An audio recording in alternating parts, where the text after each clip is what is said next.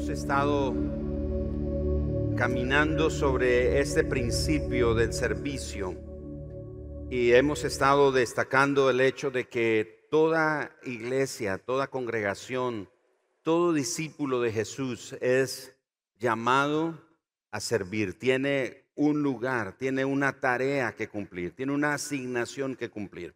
Y ninguno de nosotros estamos eximidos o excusados de una responsabilidad como esta de servir al Señor. Entonces hemos estado caminando sobre este principio del servicio y hemos dicho que si queremos llamarnos siervos de Dios debemos de servir a las demás personas. Si no servimos a las personas, si nuestra vida no sirve a los propósitos de Dios de servir a las demás personas, entonces no somos siervos, no podemos llamarnos siervos. Hoy quiero dejar con ustedes un, principio, como una pequeña pirámide, podríamos decir, que podemos usar como tres bloques en un edificio sobre lo que es el servicio. Y tenemos que estar conscientes, tenemos que considerar que fuimos puestos sobre la tierra para aportar algo. Todos nosotros hemos sido puestos aquí en la tierra para aportar algo. Nuestra vida tiene que servir a los propósitos de Dios. Nosotros no solamente podemos volvernos en consumidores de los recursos de la tierra y ocupar un simple lugar. Dios nos diseñó para que cada uno de nosotros hagamos la diferencia con nuestra vida. Así que el primer bloque que quiero poner sobre este edificio llamado el servicio es que fuimos creados para servir a Dios.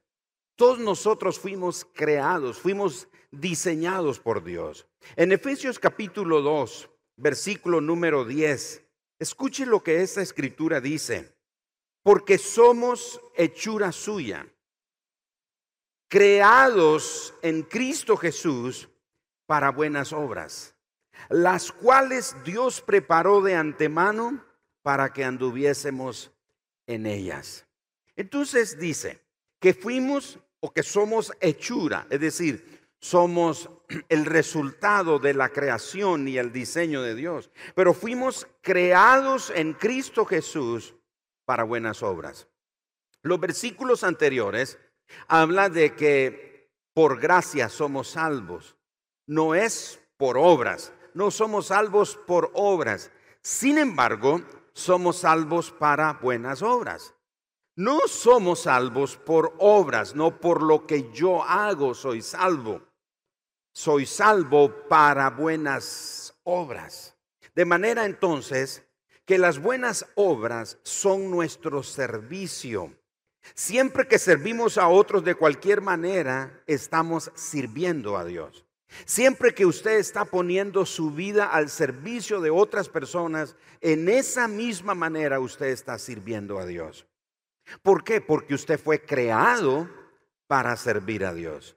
Su diseño, todo en su vida fue diseñado por parte de Dios para que usted sirva. Ahora, aunque hemos estado hablando del servir en la iglesia local, en nuestra congregación local, pero también tenemos que tener presente que nuestro servicio no debe limitarse a las cuatro paredes dentro de un edificio que llamamos iglesia, aunque la iglesia somos las personas. El edificio es el lugar donde nos reunimos, pero la iglesia somos las personas. Pero no podemos limitar el servicio a Dios aquí, a este grupo de personas. Somos llamados a servir a los que están afuera, con quienes nos relacionamos todos los días, con quienes compartimos cada día. A esas personas también nosotros somos llamados a servirles. Usted fue creado para servir a las personas.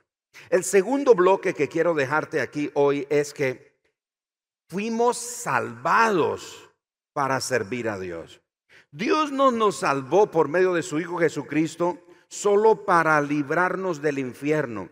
Si nosotros tenemos el concepto que Dios envió a su Hijo para que yo no vaya al infierno a tener una condenación eterna, si pensamos que ese es el único propósito que Dios tiene, tenemos un concepto pobre, escaso y a la vez limitado acerca del plan y el propósito de Dios. Dios nos salvó para que sirvamos, no para irnos a las calles de oro. De repente muchos hemos tenido una una teología escapista. Ya vámonos a las calles de oro, quiero ir a caminar en las calles de oro, Jerusalén, qué bonita eres, calles de oro y mar de cristal, quiero ir ahí a las calles de oro y encontrarme con el Señor. No, no, no, el Señor nos salvó para que le sirvamos. Mire lo que la palabra del Señor dice al respecto en segunda de Timoteo capítulo 1, por favor. Vaya conmigo a segunda de Timoteo capítulo 1 versículo 8 y verso 9. Escuchen muy bien. Por tanto, no te avergüences de dar testimonio de nuestro Señor, ni de mí. Está hablando Pablo a Timoteo. Preso suyo, sino participa de las aflicciones por el Evangelio según el poder de Dios. ¿Quién nos salvó? Y llamó con llamamiento santo, no conforme a nuestras obras, sino según el propósito suyo y la gracia que nos fue dada en Cristo Jesús antes de los tiempos de los siglos. Así que usted y yo hemos sido salvados para servir a Dios. Nos salvó, nos llamó con llamamiento santo no conforme a nuestras obras, que a veces nosotros pensamos que esas obras que hacemos nos permiten alcanzar el favor de Dios. No, no es conforme a nuestras obras. Es según el propósito o el diseño que Él tiene para cada uno de nosotros. Y ese diseño y ese propósito es servirle. Es servir a los propósitos de Él. Es servir a las personas. Dios nos redimió para que hiciéramos su obra. No somos salvos, como lo dije, por buenas obras. Somos salvos para buenas obras. Por eso en el reino de Dios cada uno de nosotros tiene un lugar. Cada uno de nosotros tiene un propósito. Cada uno de nosotros tiene un rol, tiene una función que cumplir. Todos no hay nadie aquí en este auditorio y en ningún lugar donde se reúnen los creyentes, no hay ni una sola persona que no tenga un rol, una función, una tarea que cumplir. Todos tenemos una tarea que cumplir. Lo he dicho muchas veces y creo que cabe mencionarlo otra vez aquí como un ejemplo. Es que algunos se ven su dedo gordo y, y no les gusta su dedo gordo del pie. Dice, ay, qué dedo gordo este, no me gusta. Menos mal que siempre anda tapado, nadie lo ve. Pero aún ese dedo gordo o grande de nuestro pie, que según nosotros no nos gusta y no tiene ninguna función, sin él nos vamos de hacia adelante, hermano. Si usted, sin, ese, sin ese dedo, fácilmente nos iríamos así de bruces, hacia adelante pero es esos deditos. Así que denle gracias a Dios por, sus dedos, porque ellos tienen una función y usted dice, pero ¿qué hace ese? Y hasta zapatos de marca le pongo y pero ellos tienen una función. Así que no hay nada en nuestro cuerpo que no haya sido diseñado por Dios para tener una función.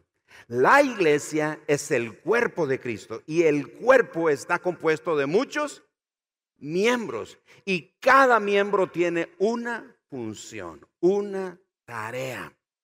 Así que su tarea no es venir solamente los domingos y sentarse en esas sillas y escuchar el mensaje y recibir las canciones que preparan, etcétera, y ofrendar y despedirse e irse y regresar la otra semana. No, su propósito es servir Sirva en su congregación, sirva en su comunidad, sirva en, en el lugar donde usted trabaja. Tenga esa mentalidad que usted fue salvado para servir a Dios. No servimos a Dios por el miedo. No debe de servir a Dios por miedo. No debemos de servir a Dios por culpa, mucho menos por obligación. Ay, es que yo siento la obligación de servir a Dios. No, no, no. Hágalo con gozo. Hágalo con una profunda gratitud por lo que Dios ha hecho en su vida. Es más, la medida de nuestra gratitud no se mide o no se ve por las palabras de agradecimiento que nosotros decimos al Señor. Hoy soy tan agradecido, no tengo palabras para agradecer a Dios por lo que Él ha hecho por mí. La medida, la forma de medir cuán agradecido está usted con Dios es su servicio. Hebreos capítulo 12, versículo 28 dice que habiendo recibido nosotros un reino inconmovible, mediante la gratitud sirvamos a Dios. Usted me dice que está agradecido, sirva. Ponga su vida al servicio de Dios. Ponga su vida, sus dones, sus habilidades, sus capacidades, sus recursos, su tiempo, sus energías al servicio de Dios en la congregación local, en la comunidad donde usted se mueve, en el ambiente en el que usted se desarrolla. Ponga su vida al servicio de Dios. En la universidad, en el salón de clase, en la oficina, en el taller, en la fábrica, en el autobús, en el taxi, donde sea.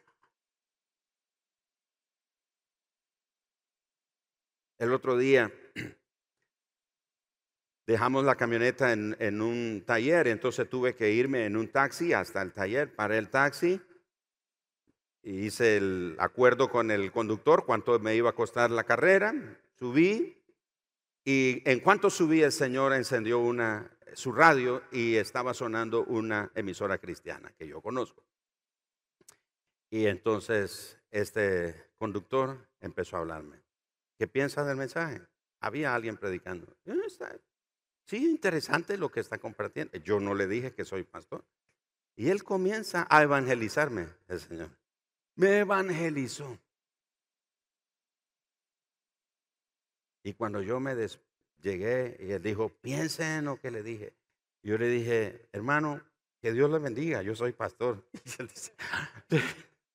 Él se, asustó. Yo dije, pero buen trabajo, sigue haciendo eso. Es su servicio. Tal vez él no va a estar nunca en un púlpito predicando o en una cabina de radio haciendo un programa de radio, pero donde está, en lo que se mueve, él está sirviendo a Dios. ¿Me estoy explicando? Su vida, usted fue diseñado para servir a Dios. Cuente las cosas. Yo le he dicho, hermano, usted no tiene que predicar lo que yo predico ni predicar como yo predique. El mensaje más poderoso que usted tiene es lo que Dios ha hecho y está haciendo en su vida. Ese es el mensaje más poderoso. No predique de lo que ha hecho Dios en la vida de otros. Cuente lo que Dios está haciendo en su vida. ¿No fue eso lo que Jesús le dijo al ex endemoniado Gadareno? Cuando le dijo, Señor, yo quiero ir contigo a donde vayas. Y Jesús le dijo, no, no, no, ve y cuéntale a los tuyos cuán grandes cosas ha hecho el Señor. Mis amados hermanos, usted no tiene idea en la forma en la que Dios puede usar tu vida para los propósitos eternos de una persona a quien tú le hablas, a quien tú le sirves, compartiendo el mensaje o compartiendo lo que Dios está haciendo en tu vida o poniendo tus habilidades, tu vida al servicio de otros. Jesús no llegó a esa región llamada Decápolis. El ex endemoniado Gadareno llegó. Decápolis quiere decir que era una región de 10 ciudades en la región griega. Jesús no tuvo que llegar a esa, a esa región, pero conocieron a Jesús ahí. ¿Por qué conocieron a Jesús? Por alguien que puso su vida al servicio de, Dios. Entendió que Dios lo creó para servir, que Dios lo salvó para servir. Así que Jesús no tuvo que llegar a Decápolis, pero su mensaje sí llegó allí por la vida de una persona que se dispuso a servir a Dios. Y muchos fueron alcanzados por el Evangelio de Jesucristo. Así que usted no tiene idea en la forma en la que Dios te va a usar si te quedas sin poner tu vida al servicio de Dios. El tercer bloque que quiero dejar aquí es que hemos sido llamados para servir. En Primera de Pedro capítulo 2, versículo 9, leemos estas palabras tan conocidas por muchos de nosotros. Según Primera de Pedro capítulo 2, versículo número 9. Mas vosotros sois linaje escogido. Mire lo que es no dice que vamos a llegar a ser, eso es lo que somos. Somos linaje escogido, somos real sacerdocio, somos nación santa, somos pueblo adquirido por Dios para que esté sin hacer nada. ¿Eso dice? Para que no, no se ocupe en nada. No, no, no para que anunciéis las virtudes de aquel que os llamó de las tinieblas a su luz admirable. Así que su vida, usted tiene un llamado. Por mucho tiempo se ha pensado que solo los pastores tienen un llamado. Porque hoy en, los términos de liderazgo o en los ambientes de liderazgo, hablar de la palabra llamado, bueno, esa persona tiene llamado, pero a veces lo asociamos solamente al hecho de tener que ser pastor o algún predicador o algún tipo de ministerio de púlpito. Pero lo cierto es que todos hemos sido llamados. Y el primer llamado que nosotros tenemos es a seguir a Jesús. Cuando Jesús llamó a sus discípulos, no los llamó a ser apóstoles. Ni siquiera los llamó a ser discípulos, los llamó a ser seguidores de él. Bueno, aunque la palabra seguidor quiere decir discípulo. Pero en, cuanto a la función de apóstol o discípulo, no fue de primas a primera. Jesús se acercó a Leví, Mateo, que estaba en el banco de los, en el banco de alimentos iba a decir. Por cierto, pues un paréntesis, acordémonos del banco de alimentos, nuestras contribuciones al banco de alimentos ayudan a familias, es otra forma de servir. Usted puede servir gente en necesidad y bendecirla. Bueno, yo creo que era de Dios que dijera eso, ¿verdad? El banco de alimentos. Pero bueno, estaba en el banco de cobrar los impuestos, Mateo. Y Jesús se acercó y Jesús no le dijo, hey, hijo del diablo, pecador. Nada de eso. Jesús se acercó y le dijo, Mateo, sígueme. Pedro con su hermano Andrés, Jacobo y los otros que están ahí a la orilla del mar, están limpiando las redes, Jesús se acerca y Jesús les dijo, vengan y síganme. El primer llamado que todos tenemos es a seguir a Jesús. Yo recibí ese llamado el domingo 26 de febrero del año 1984, cuando yo tenía 14 años. Yo recibí ese llamado. Jesús pasó junto a mí y me dijo, Gerardo, sígueme y comencé a seguir a Jesús. Desde entonces estoy siguiendo a Jesús. En el camino Él me fue mostrando que tenía otro tipo de llamado para mi vida. Pero todos tenemos un llamado. Usted no tiene que tener un llamado a ser pastor, un predicador o cosa por el estilo. Pero usted tiene primer llamado a seguir a Jesús y segundo llamado a servir. ¿A servir a quién? A servir a Dios. Pero ¿y cómo le sirvo a Dios? ¿Solo en la iglesia? No, usted le sirve a Dios allá afuera, en la calle, con la gente que está sin esperanza, sin ánimo, sin rumbo, no tiene a Dios, no tiene confianza, no tiene esperanza, están atribulados, están angustiados y usted está ahí. A veces los cristianos están orando, Señor, bendíceme con un trabajo donde todos sean cristianos. ¿Para qué? ¿No dijo Jesús que nosotros somos la luz de qué? O sea, usted quiere ser luz donde hay luz. Y el Señor dice que usted y yo somos luz. ¿Dónde?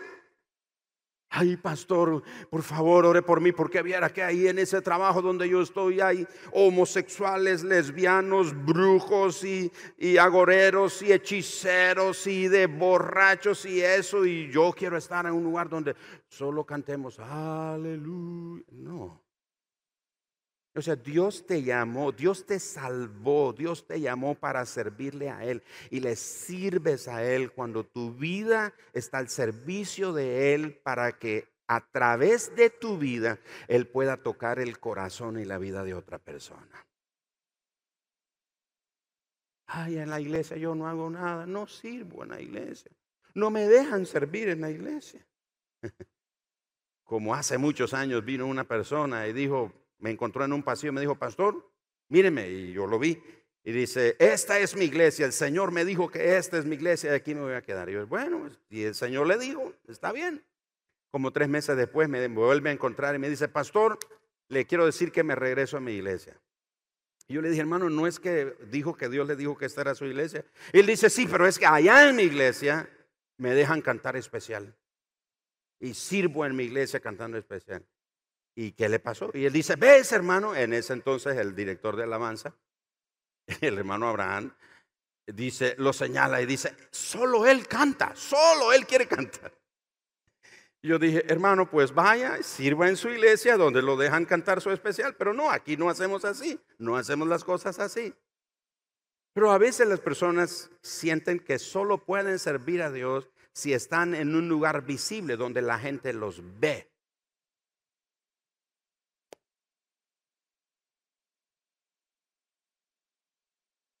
Sirva en lugares donde, donde tal vez nosotros los demás no lo estamos viendo, pero ahí donde usted se mueve, hay gente que está herida, hay gente que está sufriendo y Dios quiere usarte para tocar esos corazones. ¿Ven esas sillas? Todavía hacen falta personas que lleguen a este lugar. No estamos esperando que vengan miembros de otra iglesia y se trasladen para aquí donde nosotros. Estamos hablando de esa gente que está ahí afuera que necesita ser tocada por el amor de Dios a través de tu vida. Hay lugar para ellos aquí en este lugar. Pero sobre todo hay lugar para ellos en la casa de nuestro Padre, en el reino de Dios. Su vida entonces ha sido diseñada de esa manera. Pensamos que servir a Dios es un asunto de misioneros, de pastores o de gente que trabaja a tiempo completo en una iglesia pero Dios nos llamó para que le sirvamos. Nuestro llamamiento a la salvación incluye servirle a Él. Termino con esto. Los verdaderos siervos se caracterizan por las siguientes tres cosas. Número uno, siempre están disponibles para servir. No es lo mismo estar dispuesto que disponible. Pues les digo, hermanos, ¿cuántos de ustedes están dispuestos a quedarse en un servicio hasta las 5 de la tarde hoy? Y algunos van a decir, amén. Ok, entonces termina esta reunión y continuamos, nadie se vaya. Y vamos a ver cómo comienza a desfilar mucha gente. Y dentro de ellos, los que dijeron que estaban dispuestos. No es lo mismo estar dispuesto que estar disponible. Dispuesto es que, bueno, sí, o sea, yo sí puedo hacerlo, pero a que lo haga, hay una diferencia. Entonces, disponible, siempre están disponibles a servir. Si solo servimos cuando nos conviene, no somos siervos verdaderos. Los siervos verdaderos hacen lo que se necesita, aunque no les convenga a ellos o aunque nadie los esté viendo siervos verdaderos siempre están disponibles para servir.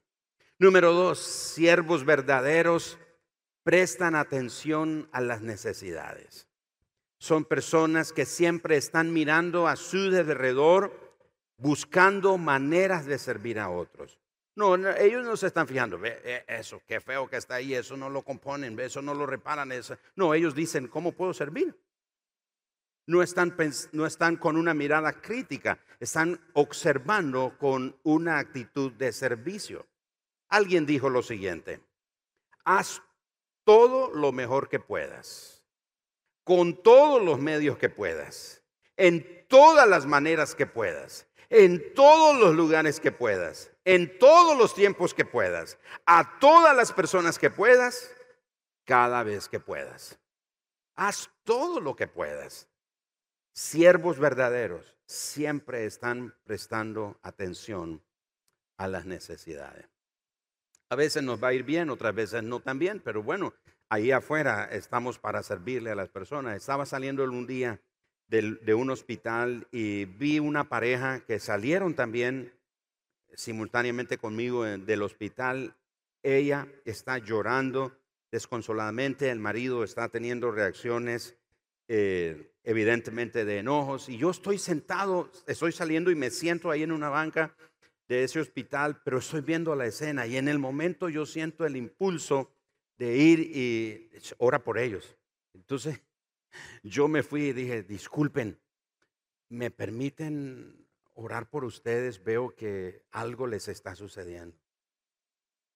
Y en ese momento la discusión que se tenían entre ellos se volvió contra mí. O sea, ya no eran una discusión entre ellos, sino ahora era un enojo contra mí. Y los dos me vuelven a ver como diciendo, ¿qué te importa? No me dijeron eso, pero su mirada era como, ¿qué te importa? Dieron la vuelta, se montaron en el carro y se fueron. Bueno, está bien, pero era evidente que algo les pasaba. Alguna noticia no buena recibieron. Pero yo estoy ahí sentado y sentí del Señor el impulso de ir y eh, me permiten orar por ustedes. Veo que algo les sucede, pero ellos dijeron no. Habrá ocasiones cuando la gente va a decir, sí, por supuesto, ore por mí. Haga una oración. Y cuando usted esté orando, hermano, la gente por la que usted esté orando o las personas con las que usted esté hablándole acerca de la fe, acerca de la esperanza, la confianza en Dios, etcétera, la gente va, a sentir paz en su corazón, va a sentir algo diferente y te va a decir, usted tiene algo diferente.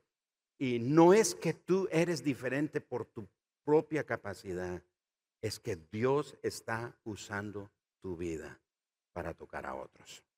Finalmente, los siervos verdaderos hacen lo mejor con lo que tienen.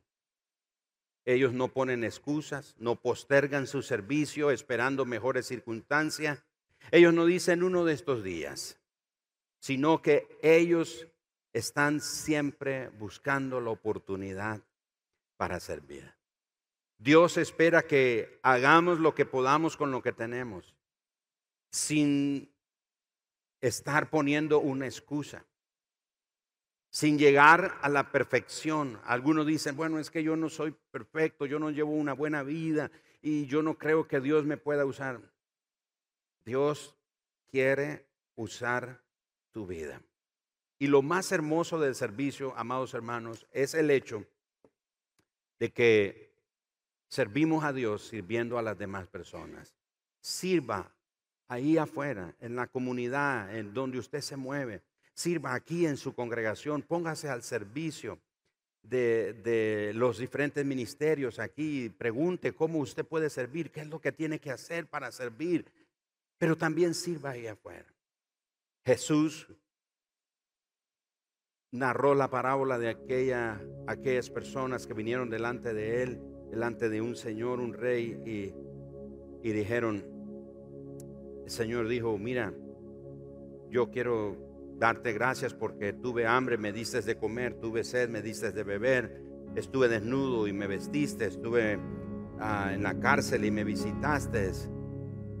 Y la gente dijo en esa parábola, pero Señor, ¿cuándo te vimos enfermo? ¿Cuándo te vimos desnudo? ¿Cuándo te vimos sediento? ¿Cuándo te vimos hambriento? ¿Cuándo te vimos en la cárcel? Y la parábola cuenta que Jesús cuenta esa parábola y dice, por cuanto lo hiciste a uno de estos mis hermanos más pequeños, a mí lo hiciste. Por eso cuando usted sirve a la gente, está sirviendo a quién? A Dios. La eternidad de una persona depende de tu servicio. Gente a tu derredor está necesitando sentir el amor de Dios a través de tu vida no la condenación. Ellos ya saben que están condenados, saben que están perdidos en Dios, pero Dios quiere usarte. ¿Cuántos quieren poner su vida al servicio de Dios? ¿De veras? Oro que esta semana y el resto de tu vida Dios te dé oportunidades o te dé la sabiduría para crear oportunidades de servir a otras personas. Y cuando les esté sirviendo a ellos, estás sirviendo a Dios. Creado para servir a Dios. Salvado para servir a Dios. Llamado para servir a Dios. El máximo ejemplo de servicio es Cristo Jesús, nuestro Señor.